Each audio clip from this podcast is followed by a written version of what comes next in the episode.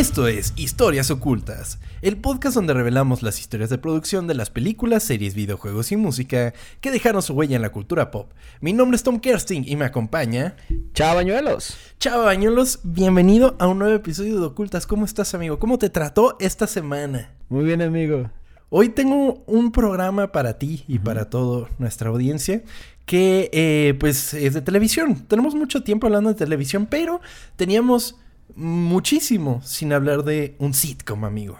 Ok, de esos que me gustan. Exactamente. Entonces, a ver si este era de los que te gustaban. Ok. ¿Recuerdas aquellas películas y programas donde algún personaje lo molestaban por sus propios gustos e intereses en cosas como Star Wars, Dungeons and Dragons y los cómics? Así como muchos de los estereotipos de antaño, hoy esta clasificación está más borrosa que nunca. Los deportistas universitarios festejan imitando animes y los chicos más populares son los que hoy hacen streams de gaming. Hoy conoceremos el origen de uno de los factores clave para llevar a la cultura geek al mainstream, convirtiéndose de paso en una de las series más exitosas de todos los tiempos. Esta es la historia oculta de The Big Man Theory. Was in a hot, dense state that nearly 14 billion years ago expansion started. Wait, the earth began to cool, the autotrophs began to drool, Neanderthals developed tools, we built a wall. We built the pyramids. Math, science, history, unraveling the mystery that all started with a big bang. Y, yo creo que más que demostrarlos como gente cool y así, creo que también fue como demostrar que son humanos también. Porque si algo tiene esta serie es que la amistad forma parte importante de la serie, ¿no? Entonces, eh, como que para mucha gente quiero pensar que era como ver otro mundo, ¿sabes? Era como de que no mames, estos güeyes son súper pues son súper ñoños, ¿no? Y de repente los ves con una amistad tan chida como la que ellos tienen, que sí, eh, que, que, en ciertos puntos de repente es como de no mames, qué culeros. Pero creo que eso es parte de la amistad. De repente haces culeradas o, por chingar nada más, pero es realmente humana. Sí, claro, se quieren, se quieren, definitivamente. Y siento que mucha, mucha gente tenía como ese miedo de, de admitir lo que te gustaba. Claro. Por el miedo de, ay, ¿a qué me van a decir? Ay, no, no, no, mejor no digo nada. Y de repente veías esto y era como, ah, mira, está bien que me guste los cómics, está chingón que sea otaku y mamás así, ¿no? Porque claro.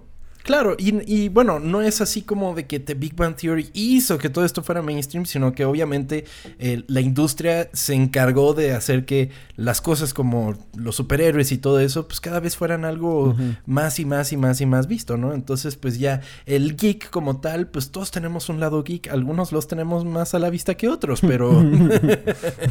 pero sí, básicamente es eso. Y también, eh, pues bueno, te quería preguntar, amigo, ¿cuál es tu relación con The Big Bang Theory? Mi relación es que era muy fan de la primera, la tercera o cuarta temporada. Porque eh, no, sé si se hizo mala o qué pasó, pero lo que eh, salía en Warner, según yo me acuerdo. Es correcto, sí. Y cuando yo estaba ahí, creo que estaba yo todavía en prepa. Cuando estaba en prepa. Cuando estaba en prepa, haz de cuenta que era.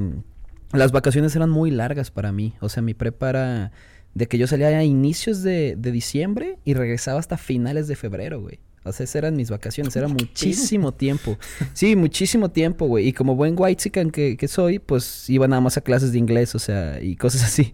Así que no, no hacía muchas cosas en las mañanas. Me levantaba, ponía Warner y estaba de Two and a Half Men y de repente recuerdo cuando empezó a salir esta madre y dije, a ver, y, y, me gustó muchísimo, muchísimo, muchísimo y seguí viéndola, güey, hasta el momento en que pues tuve que entrar a la universidad y ya no y en ese, en ese entonces, si tú no comprabas la, el DVD ya con las temporadas, pues no había forma de verlas, güey. O sea, solo que piratearas, pues. Ahorita creo que está en HBO y pues está sencillo de ver, pero en ese momento pues no se podía. Así que dejé de verla y pues ya no supe muy bien qué pasó, así que va a ser interesante lo que nos platiques. Es correcto, amigo. Pues mencionaste algunos puntos que voy a platicar durante el episodio. Eh, y, así como tú, amigo, a mí me pasó parecido. Eh, era como de que estaba en Warner y para mí era como de que, ah, no manches, esto se ve chingón, ¿no? Y vi los primeros episodios y era como de, wow, Eso está muy cagado. Me sentía en cierta parte identificado, ¿no? Porque, o sea, eran unos tetos. Pues, la verdad, eh, como que llegó en un momento en el que empecé a abrazar eso. O sea, como que, como tú lo mencionabas, lo tenía algo oculto y ya de repente, oculto, ¿vieron el juego de palabras? y de repente es como de que empiezan a pasar cosas que me hacen decir no, pues al final de cuentas me gusta todo esto, ¿no? Exacto. Y, y, justo como tú, llega un momento en el que por razones de la vida ya no puedo continuar viéndola. Sin embargo, los episodios que veía posteriores a la tercera, cuarta temporada, eh, no me convencieron tanto. Ok. ahora te voy a decir, cuando comenzó el encierro del, del, coronavirus hace ya dos años, amigo, eh, una de las cosas que dije, bueno, voy a ponerme al día con algunas series, ¿no? Y una de ellas fue The Big Bang Theory. Me la eché desde el principio hasta el último episodio, amigo. ¿Y qué tal? ¿Sí empeora o no? De repente tiene sus bajones y claramente en la cuarta temporada es cuando hay una diferencia muy drástica entre los personajes, ¿sabes? ¿Es cuando empiezan a tener novia todos? Exactamente, ese es uno de los grandes problemas. Y no porque los personajes de las novias no estén chidas, al contrario, o sea, son personajes muy interesantes, pero definitivamente eh, rompen con la, con, con la temática que ya se tenía, pues de una dinámica principalmente de Leonard, Sheldon y Penny, ¿no? Entonces rompen con esto, meten más personajes, hacen que la historia vaya para otros lados, que lo entiendes, pero pero sin lugar a dudas se pierde un poco de la esencia original que tenía la serie. Evoluciona de una forma que no funciona tanto entonces. Exactamente, pero eso fue yo creo personal, amigo, porque en Estados Unidos eh, y alrededor del mundo, pues siempre se mantuvo como una de las series más vistas de la historia. bueno, supongo lo vas a platicar, pues, pero son un chingo de temporadas, ¿no? Sí, bueno, son, fueron. Son 12. Ay, güey. Son 12 temporadas de 22 episodios, si no me equivoco, cada una. Pero bueno, tenemos que hablar de cómo llegan a la idea de The Big Bang Theory. Big Bang Theory fue creada por dos individuos llamados Chuck Lorre y Bill Brady. Ok.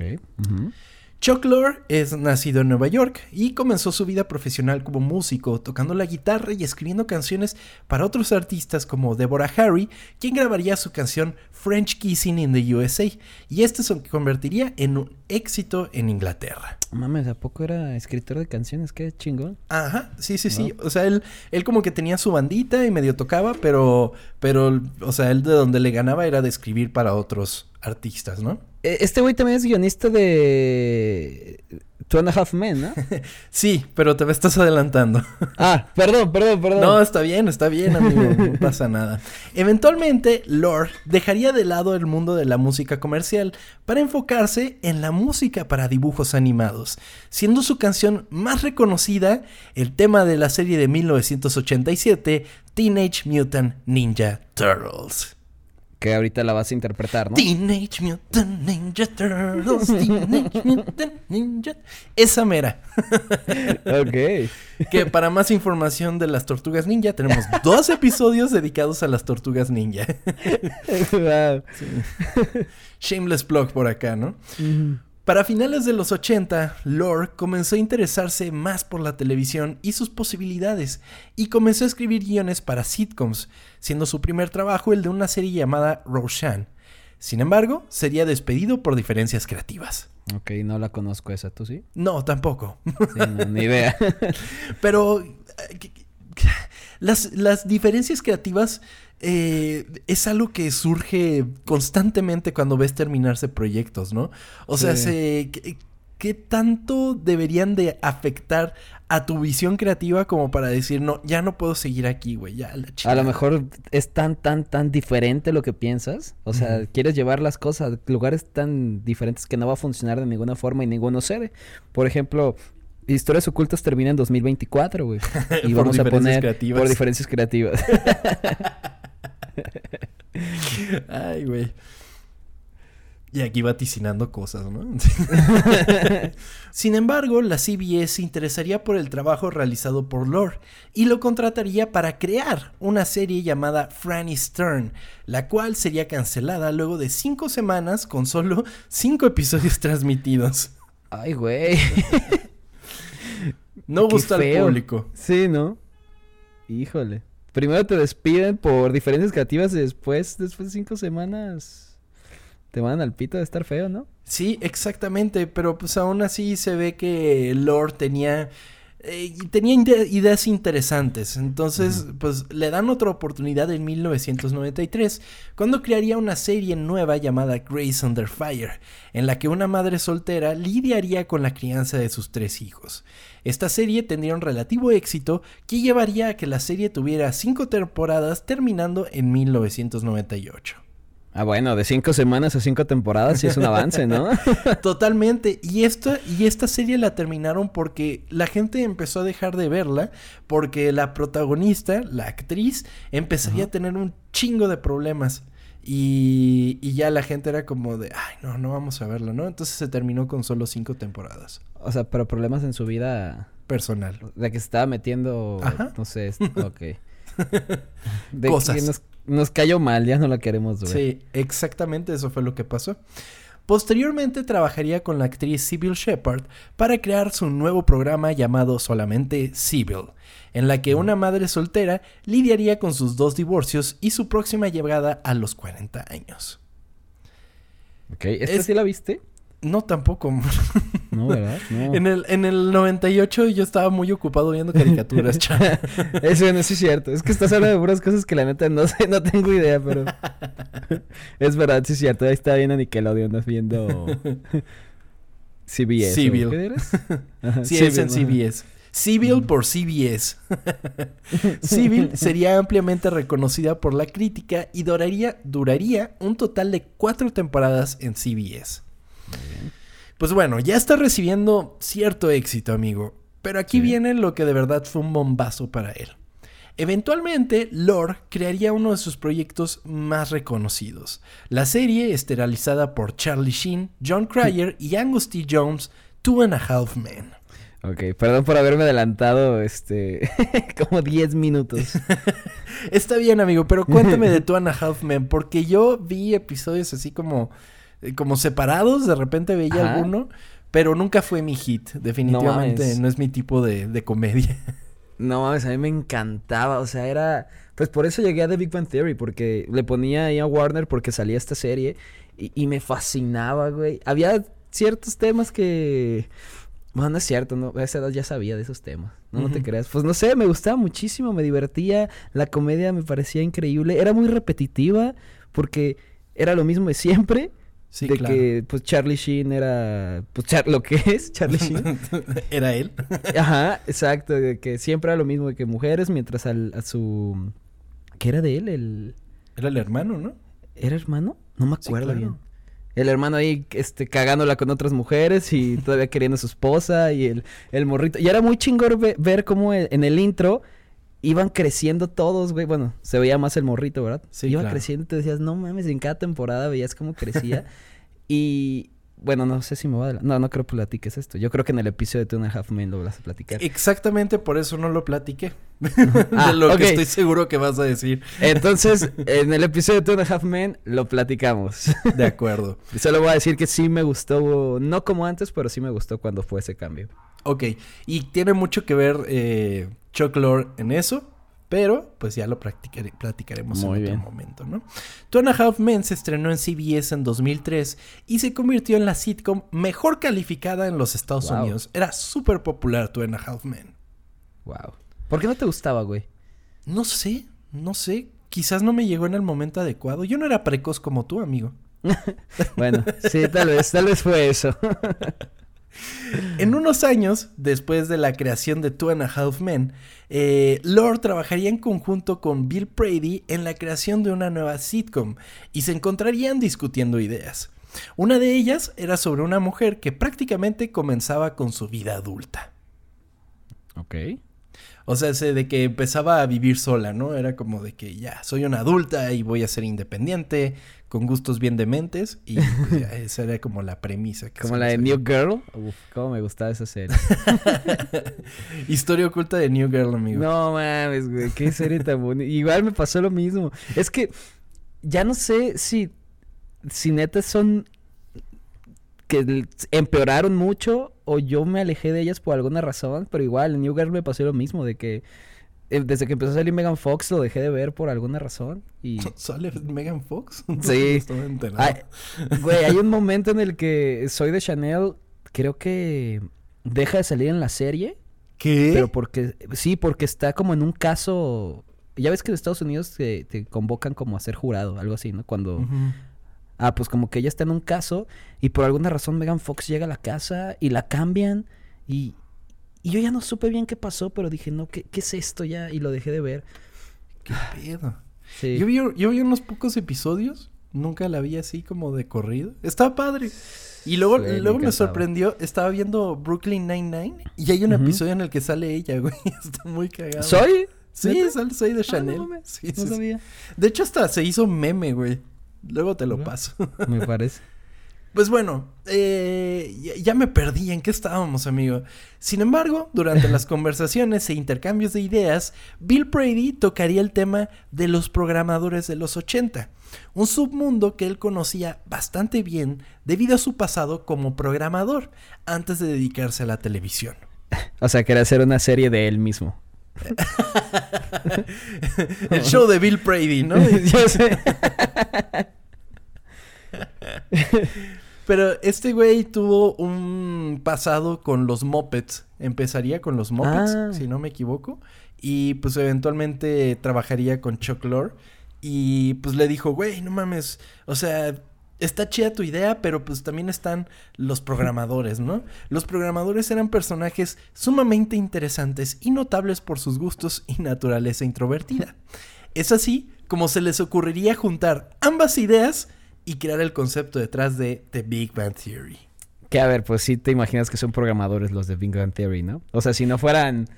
Si lo quieres llevar, aterrizar a un mundo más cercano, que no son pues científicos, ajá, muy cabrones, pues sí sería como programadores, ¿no? O animadores. O este... ¿Qué otra? Actuarios, ¿no? actuarios, ¿qué es un actuario? Pues, matemáticas difíciles y ya. Este, bueno, no sé, si alguien de aquí es actuario, perdón si solo digo que haces matemáticas, a lo mejor haces sí, seguramente hacen cosas bien cabronas y no sé. Sí, sí, yo güey, yo no sé ni cuánto es 4x4, güey, así que no, no hay pedo. Pero tengo una duda muy cabrona, güey. Sí, güey, las tablas eran terribles. ¿Cómo chingados de ser programador llegó a trabajar en los mopeds? Él, de hecho, ayudó en el desarrollo de una chingadera que no entendía, el Z80, una cosa así.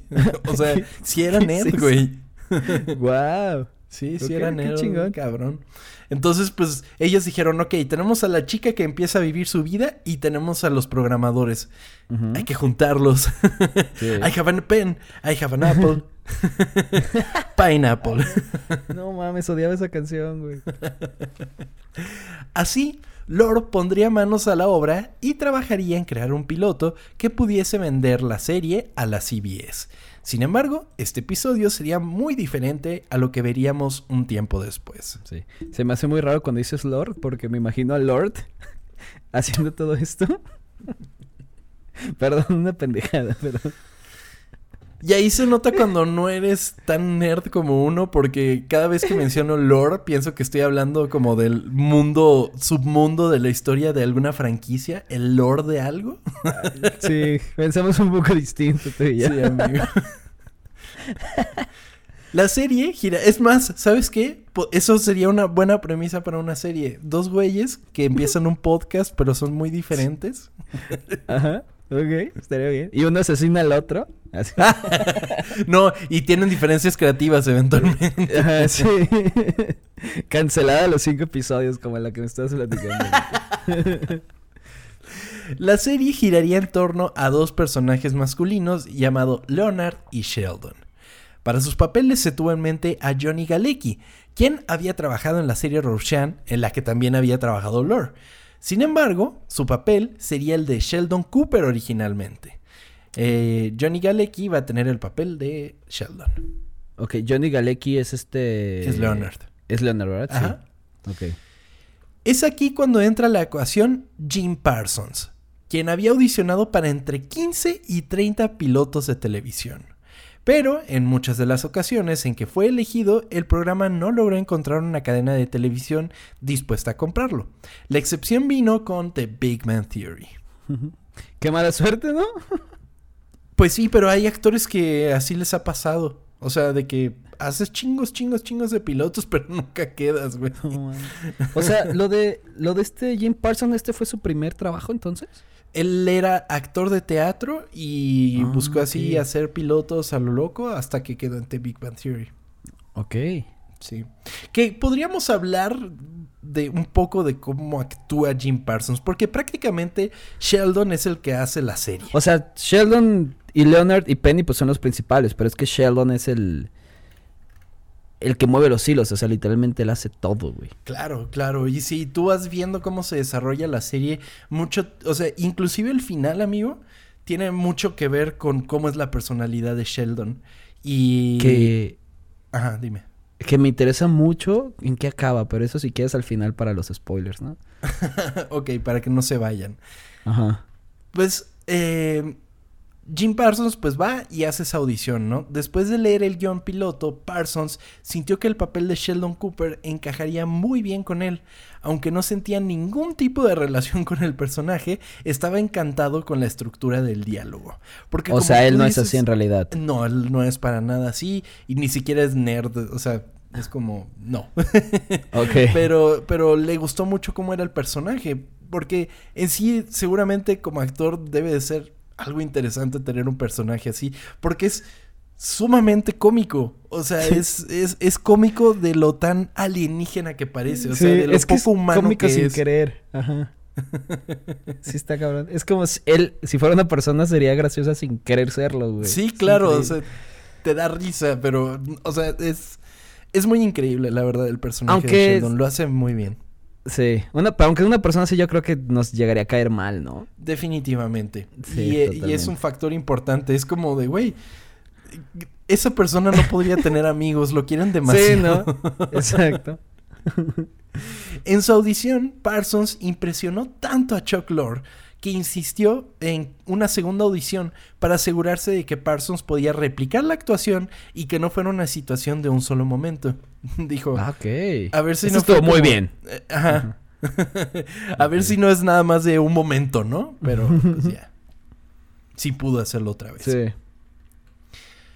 Una vez que Jim Parsons obtuvo el papel de Sheldon, el papel de Leonard pasó a ser de Johnny Galecki y con sus protagonistas a bordo se grabaría el piloto de la serie.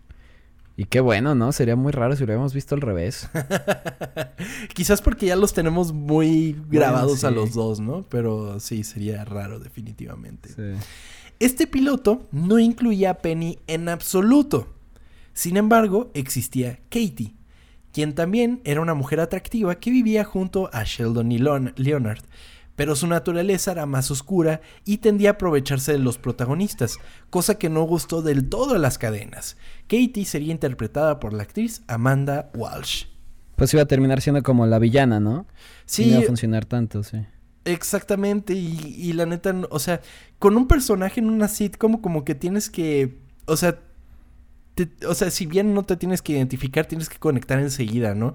Tiene que Quererlo, tener, ¿no? ajá, sí, tiene que tener algo por lo que te sientas eh, eh, co- con, con cierta mm, afinidad a él, ¿no? O sea, es como de, ah, pues está chingón, pero esta morra era horrible, ¿sabes? O sea, como persona, pues. Entonces, y era como de que se va a estar aprovechando de estos güeyes y como tú dices, harían un antagonista de alguna manera. Exacto. Que sí, que sí, ay, que estaba este el. Ay, ¿cómo se llamaba? El que le caía mal a, a Sheldon. Sí, su, su, su enemigo Ajá. ha sido, ¿no? Es que tenía dos. Uno era el de la serie de Star Trek. ah, sí, cierto, sí. Y, otro, y el otro Willis, era este- Will Wheaton. Ah, Ese güey. Y el ¿Qué otro era, y el otro era el de el, el que era su bully, güey, que, que, que hablaba todo Sí. mal, que hablaba como zipizapo, ¿no? no me acuerdo cómo era. Pero, o sea, sí debe de existir un, un antagonista, pero no tiene que ser el principal, porque si no, pues. Claro, claro. que no terminaría conectando tanto. Exactamente, y menos para una sitcom, ¿no? Sería como, Ujú. no mames, ahí está esa morra, ¿no? Entonces, mm, ok. Pero pues bueno, es importante mencionar que no solo Katie era la única personaje femenina en aparecer, sino que también aparecería Gilda, una investigadora que trabajaría con Leonard, Leonard y Sheldon, interpretada por Iris Barr. Ok. Era una proto Amy Farrah Fowler. O sea, Sí. era, era como la misma estructura de una chava eh, inteligente, científica y que tenía cierta afinidad con los chicos, sobre todo con Sheldon. Eh, pues bueno, la falta de interés le dio la oportunidad a Chuck Lorre para volver a ser un piloto de la serie y desechó el personaje de Katie. Y en su lugar creó a Penny, quien sería una chica mucho más dulce de lo que era Katie. Tanto Rash Kutrapali como Howard Wolowitz también se agregaron en la segunda encarnación de la serie. O sea, para este segundo piloto dijeron, ponle amigos. Sí. Necesitan amigos. Literalmente, güey. Sí. Que además, te- o sea, esto ya es más adelante en la serie, pero ¿te acuerdas el episodio en la que cuentan cómo se conocen? Sí, güey, es buenísimo. Que de repente aparecen en el, en el, en el, en la sala de Leonard y Sheldon y es como de, ¿y estos? ¿Qué pedo?". no mames, me está dando un chingo de ganas volverla a ver, güey. Podrías volver a verla porque es como súper digerible. Yo me la echaba Sí. cuando era hora de comer, entonces, ah, pues un episodio de The Big Bang Theory, ¿no? Hiciste en HBO, ¿no? Según yo. Pues revisé ahora porque Ajá. quería volver a ver el episodio final y está todavía en Prime, pero está hasta el Ah, ok. 28 de febrero. Ah, güey, me la voy a acabar en seis días. Seis Digo, días cuatro, en cuatro, hoy que es jueves oculto, lo siento. Pero sí, está en HBO. Ujú. Ah, es ok, correcto, perfecto. amigo. Pues bueno, ya, y también creo que sería interesante como platicar de los personajes en este momento. Penny es un personaje, o sea, es muy chido su personaje, ¿sabes? Porque ella, al final de cuentas, decide por, o sea, es su decisión como que hanguear con estos güeyes, ¿no? Sí. O sea, es como... Al final de cuentas los quiere y sabe Es que, que- son unos pendejos y es su conexión con el mundo que no es el suyo. Sí, me acuerdo que también como que ya estaba como harta de como hombres típicos, güey, porque siempre como que jugaban con ella y de repente con estos, estos güeyes que son como súper lindos y como que por eso les empieza a agarrar amor y cuando empieza como a entender, normalmente no entiende de lo que hablan, pero Sí. cuando entiende poquito de lo que, porque estoy recordando este episodio donde le enseñan como un juego de computadora y la morra se envicia y, y se mete durísimo Sí. y, y es como que todos tenemos un geek adentro, algunos Sí. más chiquitos que otro, pero está chido eso. Sí, que se envicia con World of Warcraft. Mm, Sí, sí, sí. No mames, pero es que, o sea, ahora me estoy acordando. Hay un momento en el que están todos. tal vez es en ese mismo episodio que están como en una party, o sea, están ellos jugando juntos y de repente dicen, no, tenemos que conseguir la espada y que no sé qué. Entonces dicen, no, no, no, ataca a estos y que no sé qué y no sé cuánto. Y de repente Sheldon es, ya tengo el poder y, y- y los traiciona a todos. Sí, sí, sí, sí. ¿Qué pues está haciendo? sí. Y se voltean y dicen, ah, ya la estaba vendiendo en eBay. Es como- Sí, ay, no. Tiene muchos beats muy memorables esta madre, Sí. pero, pero sí, qué bueno que recuerdas eso. Y justamente cuando empieza a tener una relación con Leonard, ves perfectamente cómo los dos tratan de eh, como que encajar en el mundo del otro, porque hay un episodio en el que Leonard trata como de saber de fútbol americano para Sí. encajar en la fiesta de americano que hace Penny. Y luego hay otro episodio en el que Penny le pide a Sheldon que le enseñe un poco de ciencia o lo que sea para Mm. poder platicar con él. Y es algo muy bonito. Es bonito, así que cada Sí. que traten de entender un poquito más su mundo para poder estar juntos, está bonito eso. güey. Eso, eso está padre, sí. Oye, ahorita acordándome de la serie, aquí, ¿en algún momento se arregla el, el elevador? ¿O ¿Quieres que te diga? ¿Es parte del final, algo así? Dímelo al final, que spoilers al final si se quieren quedar a escucharlos.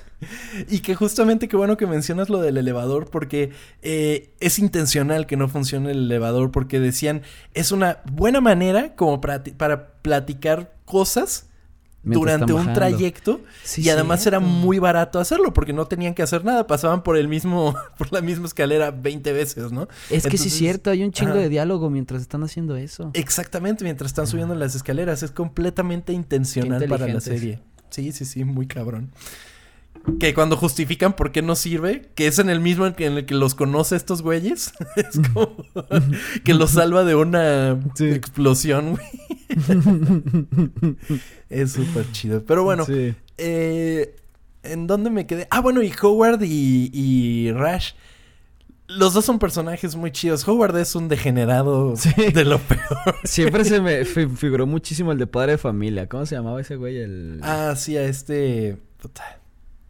Bueno, el padre de familia que también es un degenerado. Siempre se me hicieron muy, muy similares, güey. Pero eran muy complementarios estos dos. Qué bueno que los metieron, güey. Sí, claro. Tienen un bromance que también le aporta un chingo de cosas a la serie, güey. Que... Que... Que, es eh, prácticamente... Eh, porque como que inclusive vivían aventuras separadas de los otros. Sí. Y de repente como que los juntaban. Pero también eran personajes pues muy interesantes. Y hasta cierto punto Howard tiene como su desarrollo para volverse papá y toda la cosa. Entonces, eh, pues también está chido. No mames que eso no lo sabías, chavo. No, es que, güey, me, me quedé muy perdido. Pero bueno. Felicidades. Ah. Felicidades a Howard. Es que, ¿sabes en qué me quedé? Que el güey se va como a, vivir al Polo Norte o algo así. No, eso y de repente. ¿Ah, fueron todos? Y al Polo Norte se van todos, sí, en una. como O sea, se van como seis meses, una cosa así. Y luego duermen como juntos porque se les acaba la luz, ¿no? Algo Ajá. Ajá, sí, e, Es, es, algo así. Y luego hay otro episodio en el que Leonard se tiene que ir a una exploración en el mar, una cosa así. Y justo termina con que Penny le quiere pedir que no se vaya porque quiere quedarse con él y así. Y eso es cuando recién estaban empezando como su relación. Y, y es como muy... Eh, y causa muchos problemas porque después resulta que le puso el cuerno. Bueno, eh, Leonard le puso el cuerno a Penny en la exploración. Entonces hay muchas ocasiones en las que eso pasa. De hecho, yo me acuerdo de los últimos que vi es cuando Howard se va al espacio. Ok, ajá, sí me acuerdo. Y que quiere que le digan Rocketman y le terminan diciendo Fruit Loops, güey. es que.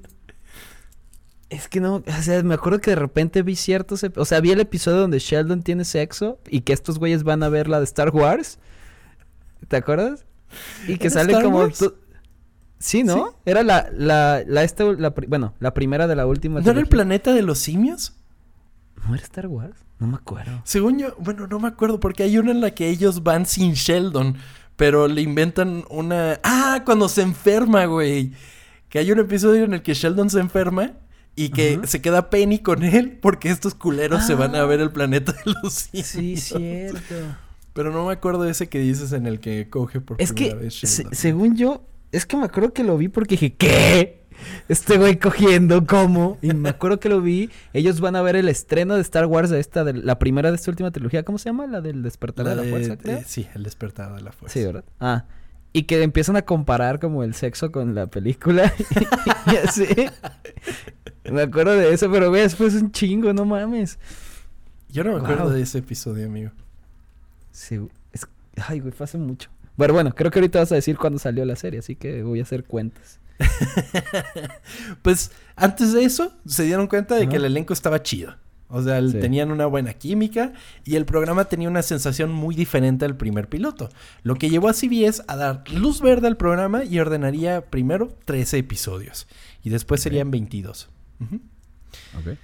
The Big Bang Theory se estrenó el 24 de septiembre de 2007 y se filmaría frente a una audiencia en vivo. Sin embargo, la producción se detuvo el 6 de noviembre de 2007 debido a la huelga del Writers Guild of America. La huelga del Writers Guild of America es un tema importante que cambió algunas cosas en la industria y es algo súper reciente. No sé si algún día quieran escuchar la historia oculta, nos cuéntenos si por ahí quieren es que nos digan en los comentarios, pero es la razón porque un chingo de series se fueron a la chingada, como Lost, por ejemplo, eh, y Heroes. Heroes también se perfecto. ¿Lost tiene ese final por este pedo? Eh, no sé si es por ese pedo, particularmente el final, pero sí se empezó a ir muy mal la serie, eh, me gustaba mucho Heroes y se fue muy a la chingada. Oye, pues lo que digan los ocultos, pero a mí me interesa saber eso, así que por favor pongan en arroba ocultas que, que nos platique de esto porque no tengo idea qué pasó. Es sumamente interesante y lo resumí en unas pequeñas líneas, por lo menos el origen. Eh, esta huelga fue iniciada principalmente por la búsqueda de una mayor financiación para los escritores en comparación con las ganancias de los estudios más grandes de la industria. Estaban ganando un putero y los principales... ¿Y no les daban nada? los escritores no les daban nada. Y... Y pues sí, entonces era como de que bueno. Y fue una, una huelga que duró 100 días. O sea, fue bastante tiempo. Y los estudios no podían detener las producciones de series que pues ya eran como, como emblema, ¿sabes? Sí, y, claro. y a partir de que terminó la huelga, a que regresaban, pues tomó un poco de tiempo para adaptarse y que los programas fueran eh, escritos otra vez por, por, por escritores como tal. Ok, pues espero nos platiques eso pronto. Por supuesto, amigo, lo, lo tendré marcado en el calendario. La serie regresó así el 17 de marzo de 2008 para culminar con su primer temporada. O sea, tuvieron la huelga y dijeron, no, pues, ¿qué hacemos? Pues no hacemos la serie, ¿no? Entonces tuvieron como una pequeña pausa y pues hasta el 17 de marzo. ¿Cómo eh, fue que. ¿Cuánto fue? ¿Seis meses, no? Más o menos. Sí, más o menos. Ok. The Big Bang Theory comenzó lentamente en las clasificaciones, no logrando llegar al top 50 en su primera temporada. Sin embargo, cuando se estrenó la tercera temporada el 21 de septiembre de 2009, The Big Bang Theory se calificó como el programa mejor calificado de la CBS de esa noche en el grupo demográfico de adultos de 18 a 49 años. Hasta la Por- tercera temporada. Ajá, hasta la tercera temporada era el programa más visto de la CBS. Eh, la calificación es un- una calificación de rating, no es como... Ah, no es una calificación de reseñas. Sí, sí. Pero de todos modos, hasta la tercera temporada ya es haber pegado tanto. Pues sí, pero es como O sea, cualquier aguantaron. negocio, ¿no? Tu primer año va a estar de la chingada, no vas a pegar. Sí. Y ya tienes que, que estarle pegando, ¿no? Siguiendo. Pero que en este mundo para aguantarlos está cabrón. ¿no? Está cabrón, está cabrón. Sí, no, ya en un mundo en el que Netflix así de, no me gustó, no le gustó a la gente, ya, a la chingada. Qué la cancelamos". horrible, güey. Eso está espantoso. Sí, sí, sí, sí. Porque luego tú estás bien metido en una serie, güey. Y de repente Netflix dice, no, ¿saben qué? Ya valió verga, ya. Este, todo eso que pasó no existió. O de que, ah, bueno, sí existió, pero lo van a terminar en, no sé, güey, en dos capítulos. Tú de, no mames. Claro. ¿No te, no te pasa a ti que, que estás, empiezas a ver una serie Ajá. que ya salió hace mucho tiempo? Y, o más bien, ¿no te dan ganas de ver una serie que cancelaron, güey? Es, es uno de mis puntos. Mucha gente me dice, ay, ve esta serie. Y yo sé que la cancelaron. Es como de, no la voy a ver, güey. O sea, Me- me ¿Por qué voy a ver una serie que sé que no tiene final? Exacto. ¿Sabes? Me pasó con Glow.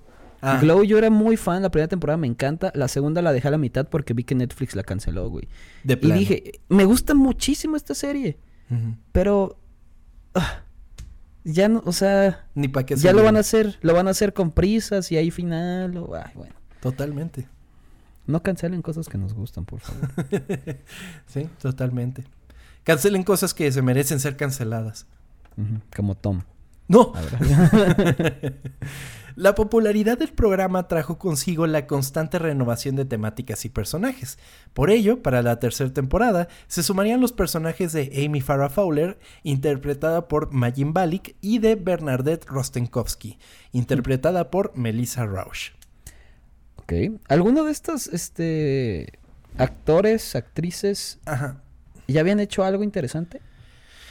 No, O sea, nada. no, creo que el que más había hecho era Johnny Malek, que, que había hecho algunas cosas antes de, de Big Bang Y Theory. después tampoco, ¿verdad? Eh, Yo creo que la que más ha lucido es Kylie Cuoco, que tiene la de The Flight Attendant, que es de Ajá. Sí. Y además está muy metida con eh, Harley Quinn. Ella es la voz de Harley Quinn en animación. Ah. Y lo hace súper chida. La serie de Harley Quinn, que te acuerdas que te platiqué de ella en Sí. un semanario del oculto. Sí, sí, Ah, pues, recuerdo. Harley, eh, Harley Quinn es la voz de, de, de Kylie Cuoco y ella es productora también, creo, de la serie. Está Antes chida. ya de ser de lo más, la que más ha hecho cosas. Sí, definitivamente. Y dicen que The Flight Attendant está padre, pero no, no la he visto. Pues bueno, con un programa que está tan fuertemente basado en científicos e incluye todo tipo de teorías, ecuaciones y otras cualidades científicas, no debería sorprender que los productores contrataran consultores para asegurarse que todo saliera bien ante Big Bang Theory. Todos los elementos mencionados por los personajes, las notas en pizarrones y demás eran revisados por expertos para asegurarse que todo saliera bien. Ok, que... O sea, un poco mamador, ¿no? Porque no creo que alguien diría, mmm, esa ecuación está mal, ya no la voy a ver. Pues yo creo que científicos, o sea, es como de que, ay, pues a ver qué pedo. No, es- esa, esa ecuación está mal hecha, no la resolvieron bien. ¿Pero tú crees que afectaría mucho eso? Puede ser, amigo. ¿Sí? No sé. Mm. o sea, Bueno. pues quién sabe, la verdad. ¿Tú, tú, tú eh, te enojarías si vieras que están imprimiendo mal un hueso? Este, qué pendejo. Pues no sé, güey, no supe cómo aplicarlo. Bueno, es que mira, ahorita, ahorita ya sé cómo, digamos, en Ted Lasso, Ajá. si los equipos... Bueno, no, es que, es que no me enojaría tanto si el equipo no existiera, o sea, los demás. Ah, es que no sé. Siento que es muy mamado, pero bueno, está bien. Este, está, está bien. Está bien que se preocupen por el Sí, detalle, no. Sí, a veces está bien. Durante la tercera temporada, los productores se enteraron de una serie llamada The Theorist, producida y transmitida en el país de Bielorrusia, ¿Ok? que era una copia de The Big Bang Theory, tal cual. The, the Terrorist? The Theorist. Ah, The Theorist. Ah, ok. Sí, de los, teo- los teoristas. Sí. Sí. Los que hacen teorías. y pues, eh, pues bueno, era en el país de Bielorrusia. Las acciones legales por infracción de derechos de autor habían sido inútiles, ya que la productora era prácticamente propiedad del gobierno de Bielorrusia. Sin embargo, una demanda resultó no ser necesaria porque cuando se corrió la voz de que el programa era una estafa, los actores y actrices renunciaron y el programa se canceló de inmediato. ¿Qué? sí. O sea, ¿no sabían? O No sea, la serie más popular que existía, no sé, nadie la había visto en Bielorrusia. ¿No tiene Exactamente. tele o qué? O por lo menos los actores, güey. Ah, qué chingados. Bueno, está bien. Porque para hacer esto tienen que comprar la serie, ¿no? Claro, totalmente, tienes que tener los O sea, derechos. Pero, pero sí. me imagino, o sea, el hecho de que la productora fuera propiedad del gobierno de Bielorrusia me hace pensar que los tienen muy controlados de qué ver y quizás Sí. si no había llegado The Big Bang Theory a Bielorrusia. Estamos viendo que a lo mejor en Corea del Norte tienen un The Big Bang Theory. Deja tú, tienen un ocultas, güey. Y dicen que todo lo hizo su... claro, nos están escuchando. Saludos a Bielorrusia. Sí, güey, Digo, ya. Saludos a todos, ya. A, todo, A todos los países. Correcto. Pues bueno, uno de los factores más interesantes de la serie es la relación que los personajes tienen entre sí, comenzando por la relación entre Penny y Leonard, quienes curiosamente, Kyle Cuoco y Johnny Galecki también se encontrarían en una relación durante 2007 No mames. hasta 2009, cuando la pareja terminó con buenos acuerdos. ¿Se puede eso? Órale. Terminar con buenos acuerdos. Sí, guau. Qué triste que lo preguntes, amigo. Eso No sabía que eso era posible. pasa seguido, amigo, en las relaciones adultas. Ah, no, pues. Bueno. No mames, pero ¿cómo le haces para trabajar con tu pareja después Pues, tiempo ¿cómo- después? ¿Cómo lo haces para terminar en buenos términos, güey? O sea, también. Este, ¿cómo le hacen? Ayuda. Pues, pues mira, lo, lo que, lo que sucedió aquí es que de 2009 terminaron. La serie terminó en 2019, chava. O sea, estuvieron 10 Güey. años fingiendo que No tenían una relación. Y, verga, no mames, está cabrón. O sea, de 2007, no mames. Sí, no, o sea, ha de se ser muy que- complicado. Debe de ser complicado, pero también, o sea, si terminas en buena onda y es como de, güey, tenemos este trabajo, tenemos que hacerlo como Bueno. tenemos que hacerlo, pues, ¿qué pedo? Sí, pues, o sea, si terminaran de una forma muy madura, pues sí funcionaría, ¿verdad? Sí, Pues totalmente. Sí, sí, sí. Qué Entonces, bueno que pues, haya bueno, funcionado y no haya terminado la serie por eso, ¿no? Totalmente. Ay, no creo que por una relación o que lo hayan sustituido a alguien, ¿no? Así de Uy, que- es que... Pues bueno, eh, tenemos un episodio, el de... El de Fleetwood Mac. Vayan a escucharlo, creo que es de los Ah, primeros, sí. ¿no? Sí, sí, sí. Ese también está... Y es, se habla algo parecido, pero ahí sí, Sí. está más pasado de verga. pasadísimo de lanza. Sí. Pero sí, vayan a escuchar ese. Eh, Pero bueno, las relaciones. Las relaciones son una cosa interesante porque el romance entre Penny y Leonard sí es llamativo, sí es padre. Sí. O sea, hasta cierto punto, así como, o sea, me, me voy a abrir un poco contigo, ¿no? En el factor de que, no mames, es un nerd y está con una chica guapísima, era como de no mames, es como la razón por la que Peter Parker está con Mary Jane. Es como de Mary Jane es una supermodelo y anda con el nerd de Peter Parker, ¿no? Entonces como que es una cosa que como nerd dices, ay, qué chido, está padre. Así de algún día. algún día, quizás, por ahí debe estar mi penny, ¿no? Entonces, y te encuentras un, un, un... qué idiota. Por ahí debe de estar perdido. Chistes de, de secundaria, güey. Pues bueno.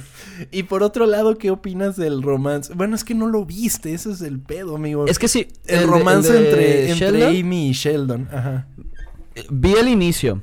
O sea, me parecía gracioso porque era muy graciosa la forma en la que.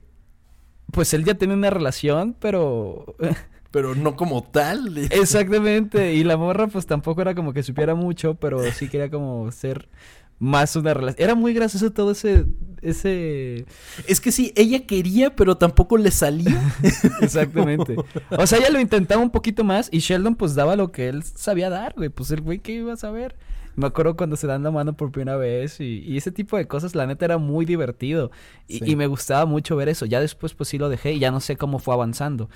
Que, que bueno, en una serie pues lo importante es la evolución de un personaje y pues creo que... Eh, sé que mucha gente le molestó eso de que ya empezaba a hacer cosas ya de noviazgo. Pero es que no, no puedo dar mi opinión acerca de, de, lo que pasó. Porque digo, sí, evoluciona y empieza a hacer otras cosas, pero como no sé cómo las hizo, no sé si estuvo bien. Pues sí hay cierta evolución en el personaje, pero no tanta como para cambiar a Sheldon por completo. Porque era como de que, era como de repente como ver un episodio de Alf, ¿no? Entonces, Alf aprendía algo, ¿no? Aprendía la empatía, ¿no? Entonces lo mismo pasaba con Pero seguía, seguía queriéndose comer al gato. ¿Algo así? Prácticamente. Seguía sin dejarla sentar en su lugar. Se me caga de risa, güey. Ay, güey. Pero bueno, eh, hablando de los actores, amigo. Durante las primeras tres temporadas, Galecki, Parsons y Cuoco recibieron hasta 60 mil dólares por episodio. Sus salarios aumentaron a 200 mil por episodio para la cuarta temporada. Luego aumentaron 50 mil dólares adicionales en cada una de las siguientes tres temporadas, culminando en 350 mil dólares por episodio para la séptima temporada. ¿Por episodio? Ajá, por episodio. Y son 22 episodios. Yes. ¿7 millones de, dólares? Por temporada. Por temporada. A ver, en pesos, ¿cuánto es? ¡Hola, verga! 161.700 millones de varos. Por temporada. Exactamente. Wow. Pero aguanta. Antes de que comenzara la producción de la octava temporada, los tres actores, más Helberg y Nayar, o sea, eh, Howard y Rash, buscaron renegociar nuevos contratos buscando alrededor de un millón de dólares por episodio, 22 millones de dólares por temporada. Los pues contratos... cuánto estaba vendiendo, güey. Muy cañón, muy cañón. Y también lo vimos en Friends, que, que también llegó un momento en el que ya estaban pidiendo un disparate de dinero. Y pues sí, así pasa con esas series. a ver, no sé, quiero, voy a aventurarme. ¿Se canceló por cuestiones monetarias? No. Ah, ok. No, no, no. Los contratos se firmaron a principios de agosto de 2014, otorgando a los tres actores principales un estimado de un millón de dólares por episodio durante tres años, con la posibilidad de extenderlo por un cuarto año. Esto para los protagonistas. Por otro lado, Helberg y Nayar buscaban tener la paridad salarial con Parsons, Galecki y Cuoco. Querían ganar también un millón de dólares por episodio. O sea. Pues bueno, pero pues es que ya parece entonces ya también eran principales, ¿no? Claro, o sea, no podías tener pues la serie sin Rash y sin Howard. Sí, claro. Entiendo que hayan pedido un aumento. claro. Está correcto. Sin embargo, se vieron forzados a firmar sus contratos después de que el estudio y los productores amenazaron con sacar a los personajes de la serie si no se llegaba a un acuerdo antes del inicio de la producción de la octava temporada. No mames. No, pero es que ahí sale perdiendo la producción, ¿no? Bueno. Yo creo que los dos, güey. O sea... O sea, bueno, sí. O sea, ellos también perderían la oportunidad de tener un trabajo. Bueno, quizás no estás ganando un millón de dólares, pero sí estás ganando bien. bueno, sí, sí, cierto. Pero siento que tú ya tienes, o sea, tú siendo el, el personaje tienes como la... mm, Tienes como el... Un poquito más el gane, porque dices... Puedes negociar con más, este... Con más fuerza porque dices, ah, sácame. ¿Y qué vas a hacer con el personaje, güey? ¿Qué? Amigo, ya lo dijimos, aplicas un puchi. ah, bueno, sí. Howard y Rush regresaron a su planeta y fallecieron en el camino. Ok, sí. Pero bueno, me imagino que ahí los productores querían hacer un chingo de temporadas más y de repente sacar a estos dos güeyes, pues a lo mejor iba a salir perdiendo. Pero, Sí, totalmente. pero no pasó, ¿no? Me creo. Eh, no. Sin embargo, para la temporada 10, Helberg y Nayar alcanzaron la paridad de un Mm. millón de dólares por episodio debido a una cláusula en sus acuerdos firmados en 2014, Ok, empezaron a pedirlo en la octava temporada, en la ¿verdad? octava temporada. Y en la 10 ya se lo dieron. Y en la 10 ya les dieron el millón. ah, ok. Pues bueno, en marzo de 2017, los miembros principales del elenco, o sea, se, el- los, los de siempre, eh, los que estaban ganando un millón de dólares, redujeron su salario en un 10% para permitir que las actrices Mayim Bialik y Melissa Rauch eh, aumentaran sus ganancias. Ah, mira, qué... Qué buena onda, ¿no? Pues es, o sea, mm, mm, sí. O sea, también a ellas les debían de haber pagado un millón de dólares por episodio, a mi parecer, pero... Bueno. Eh, pero pues allí es como... Ahí vamos con... eh, ¿Cómo se nota que somos hombres? Es como en el fútbol americano. Cuando llega un superestrella a un equipo, es como de que le tienen que decir, güey, te tenemos que bajar X cantidad de tu salario para poder traerte más gente, güey. O sea, Sí, claro. de- necesita de a huevo contratar un receptor chingón para que tu quarterback tengas a quien aumentarle. O sea, porque yo te puedo estar pagando No la juega solo. Exactamente, no juega solo y ellos no actuaban solos. Y ya los personajes, inclusive tú lo empiezas a notar, por ejemplo, en las portadas de los DVDs, cuando no son solo los cinco pr- principales y ya empiezan a salir Amy y Bernadette en como, como parte del grupo. Y ya entiendes que también son, pues, hasta cierto punto pro- protagonistas de la serie. Sí, claro. Y que fíjate que en el último episodio, eh, eh, esta Amy tiene como una parte muy interesante en la que empieza a platicar de cómo la mujer en la ciencia es importante. Y, y- y es como un speech motivacional eh, para, para, para que las mujeres se emocionen con la ciencia y que haya más científicas. ¿Más? Y estoy seguro de que a más de una mujer seguramente como que eso le brincó y probablemente eh, la llevó a un futuro que espero haya sido pues todo lo que esperaban, ¿no? Esperemos, güey. Esperemos que, que haya ayudado mucho eso. Definitivamente. Pues bueno, esto puso a Galecki, Parsons, Cuoco, Helbert y Nayar a 900 mil dólares por episodio. Y a finales de abril, Bialik y Rausch habían firmado acuerdos para ganar 500 mil dólares por episodio cada una. No, pues es que así ya también, pues, ¿para qué te pones a trabajar después, no? No mames, es un chingo de lana, güey. Demasiado, es muchísimo. No mames.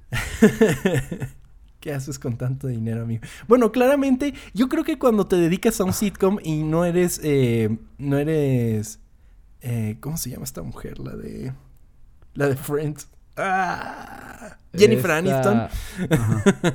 Cuando no eres Jennifer Aniston, pues tienes que pensar muy bien qué hacer con tu dinero, ¿no? Como que lo has de invertir y así, no, no puedes dejar tu dinero ahí tirado, ¿no? Es que también, si esos... Es que imagínate, empezaron ganando 60 mil, güey.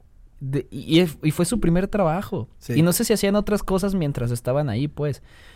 Pero que tu primer trabajo así importante haciendo esto empieza a ganar a lo pendejo, güey. Sí. Pues, digamos, a solo que neta ames la actuación y cosas así, pero pues dices, ya tengo un chingo de lana, me- mejor le empiezo a invertir por otros lados y ya no es necesario irme a parar temprano un año entero a grabar. a solo que neta lo ames y digas, no, yo quiero hacer esto, Sí. porque si no, pues, pues qué. Además, grabar un sitcom debe de ser pesadísimo porque pues es con público en vivo, güey. Te tienes Sí. que saber un chingo de... O sea, no es como de que puedes hacer tan fácil corte, ¿sabes? Claro.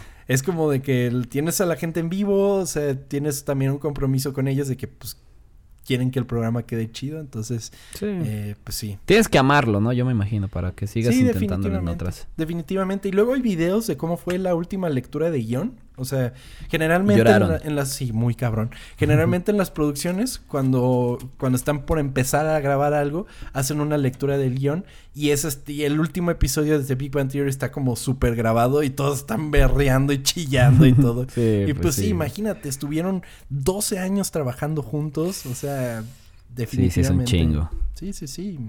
Muy cañón. Pero bueno, en marzo de 2017, CBS renovó la serie por dos temporadas más, elevando su total a 12. El 22 de agosto de 2018, CBS y Warner Bros. Television anunciaron oficialmente que la duodécima temporada sería la última de la serie. Esto se, debió a la decisión de Jim Parsons de dejar la serie al final de la temporada 12 si el programa se renovara para una decimotercera temporada. Ah, ¿a poco fue por él? No mames, no Exactamente. sabía. y es que si le quitas a Sheldon, se acabó Pues sí, no hay nada. Pero, ¿por qué se quiso ir? Pues supongo ¿Ya estaba que- harto? Supongo que quería explorar como otras cosas. Se me antoja hacer una serie de mí. Tal cual. y te va a sorprender, amigo, porque eh, este anuncio vendría de la mano con el desarrollo de un spin-off de la serie llamado Young Sheldon, en el que se exploraría la vida del personaje de Sheldon Cooper y la premisa vendría de la mano del mismo Jim Parsons, amigo. Este, pero, ok, entonces sí se metió mucho en su personaje. Porque si no era nada para... Si él no era nada así... ok. ¿Has visto esta serie? Vi. No, pero hay un episodio de The Big Bang Theory que es como el piloto de Young Sheldon. Ok. Está bien raro. Como que de repente te meten cosas de Young Sheldon y es como de. Ah, ok. Es de la, de la última o la penúltima temporada que meten eso. ¿Y, ¿Y Lord también participa en esa o...? Seguramente. Ok. No tengo No, pues muchos no. datos de Young Sheldon. No la he visto, la neta. Yo No tampoco. se me antoja. No. No, no, no. Tuve suficiente The Big Bang Theory. Pero bueno, así, The Big Bang Theory terminaría en 2019 después de su decimosegunda temporada con un episodio doble. Que a ver, tirin, tirin, tirin, tirin. Ajá. Spoilers, platícame, ¿qué chingados pasa? En la última temporada tienen un pedo eh, Amy y Sheldon de que hacen una teoría que es así, una mega teoría y los nominan al Nobel, al premio. Nobel. Entonces, en los últimos episodios, el, eh, pues todos viajan a Suiza, si no me equivoco, que es donde se da el premio Nobel. Y, y justo ahí como que se desarrolla el personaje de Sheldon, es Sheldon como tal, y termina hartando a todos. O sea, todos terminan bien hartos de Sheldon y lo mandan a la fregada y así. Entonces, el final, final, final es, al final de cuentas, es nuestro amigo y vamos a ir a la premiación, vamos a ir a verlo y que no sé qué. Y en la premiación, él da un discurso en el que reconoce a cada uno de sus amigos. Oh. Sí, y está, está muy emocional, la neta sí solté lagrimita. O sea, lo que nunca había dicho él lo soltó. Sí, sí, sí, en el, en el final de la serie eso está padre. ¿Y qué más pasa en el final? Eh, Sheldon y... Sheldon. Leonard y Penny van a tener un, un bebé. O sea, se Ajá. descubre que está... Porque... Embarazada. Ajá, porque te acuerdas cómo este güey tenía miedo bien cabrón de los... de, de las enfermedades, eh, Sheldon. Como que ella empieza como a tener mareos y no sé qué, y este güey es como de, no, no mames, estás enferma y que no sé qué, y no sé cuánto. y resulta que está embarazada. Ok. Sí, y pues ya, así básicamente. ¿Y el, el elevador? El elevador, eh, resulta que lo arreglan para el último episodio, o el penúltimo, y es como con la sorpresa de que de repente e- ellos están bajando como en friega por las escaleras, el, el Leonard y Sheldon, y de repente llegan hasta el último piso, y en eso suena la campanita y sale del, del elevador Penny. Y es que toda la serie se quejó de que no funcionaba el pinche elevador. Ajá. Y para el último episodio, que era como súper necesario, ella baja así bien fresca. Ajá. Ok. Eso está padre. o sea, sí, es, sí, sí. es un buen final entonces. Sí, está bien. La verdad no, no me quejo. Pero... Y, y bueno, y la última toma de la serie es ellos en la sala del departamento de Leonard y Sheldon comiendo. Ya es la última toma de la serie. O sea, como siempre. Sí, Ah, exactamente. Es Ah. toda la banda ahí comiendo. Ah, está bien. Sí me gustó. sí me gustó. sí.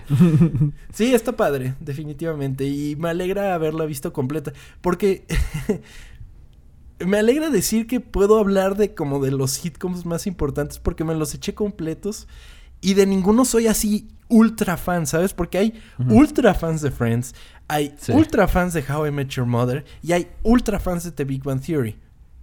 Y las Sí. tres las he visto completas y de ninguna es así como de wow, mi hit. ¿Y cuál te gusta más?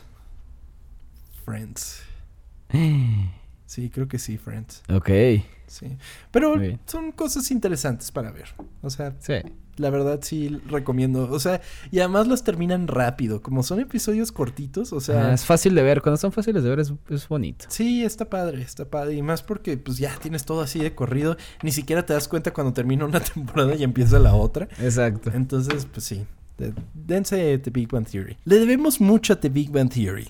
En parte por la visibilidad que le dio a los inadaptados y misfits que son los nerds, sino que también les dio un lado humano y demostró que por más oculto que esté, tenemos todos un lado geek. Esta Mm. fue la historia oculta de The Big Bang Theory.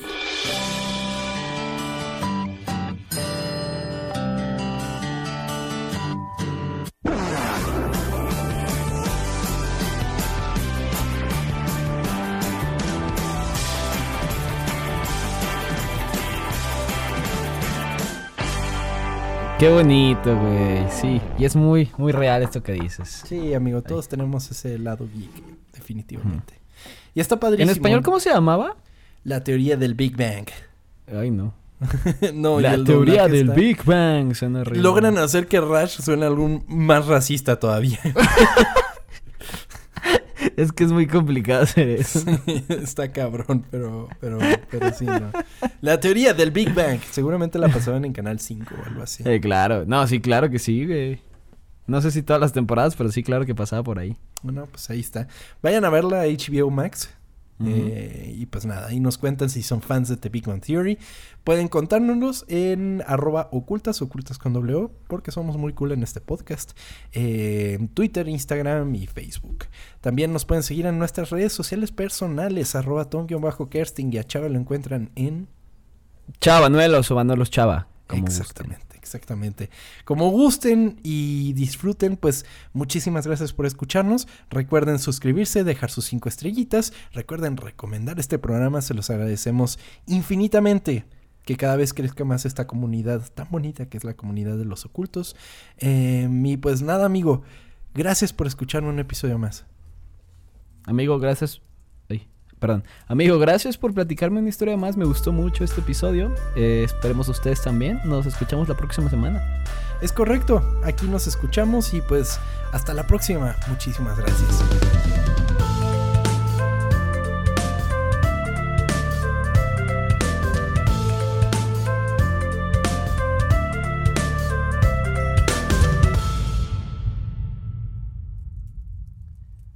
Y aquí es cómo va la canción. A whole universe is in happiness.